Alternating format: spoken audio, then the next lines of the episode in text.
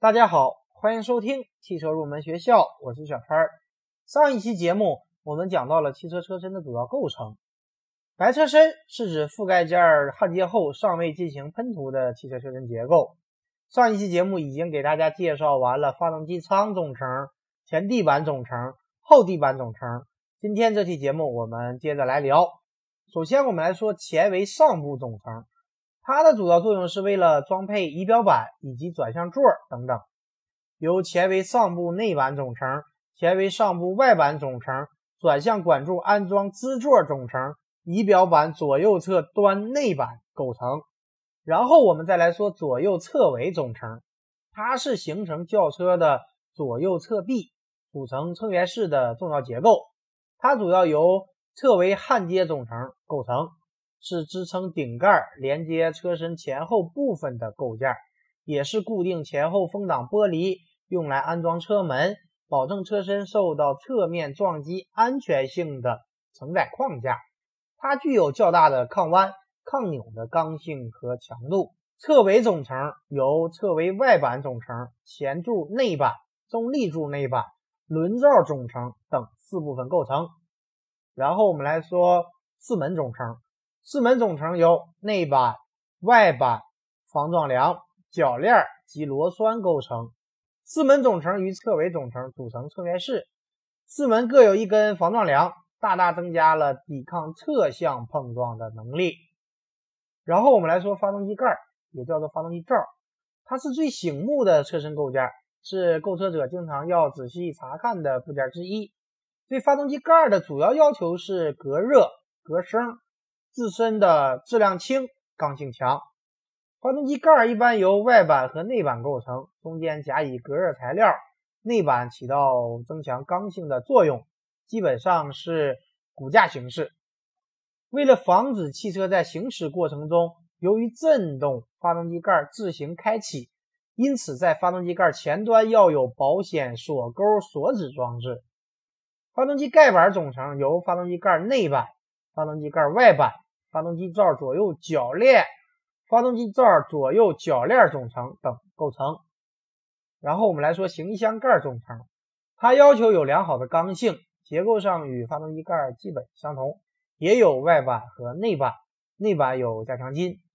然后我们来说翼子板，翼子板是遮盖车轮的车身外板，因为老式车身该部件形状以及位置像鸟翼而得名。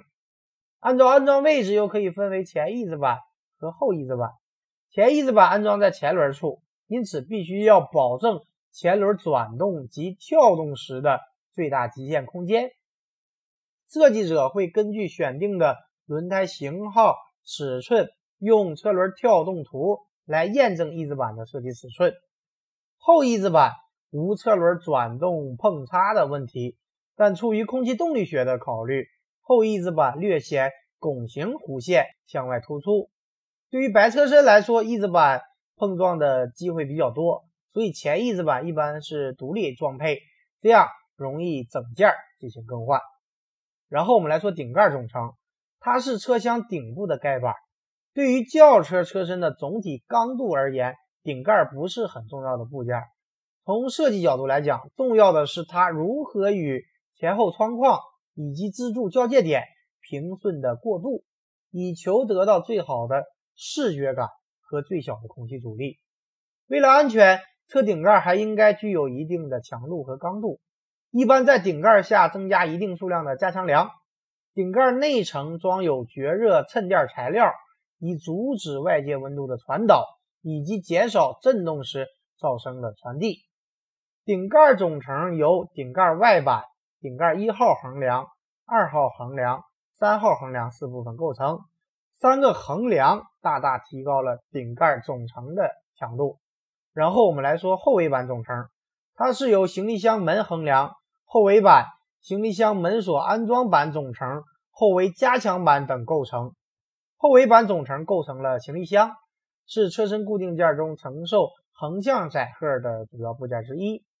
最后我们来说。行李箱隔板总成，它是由后排座椅挂钩固定板总成、行李箱主盖板、左右侧连接脚板、流水槽等构成。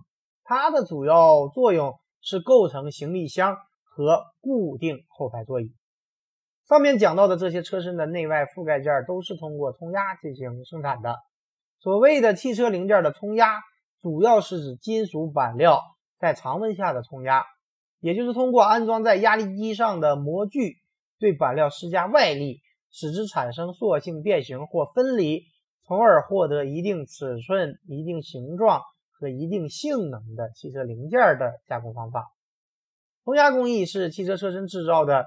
第一个工艺环节，下一期节目我们就来详细的介绍汽车的冲压工艺。好的，以上就是本期节目的全部内容。今天这期节目我们给大家介绍完了汽车车身的主要构成，下一期节目我们继续来聊汽车制造工艺的专题。感谢大家收听今天的汽车入门学校，我们下期节目再会。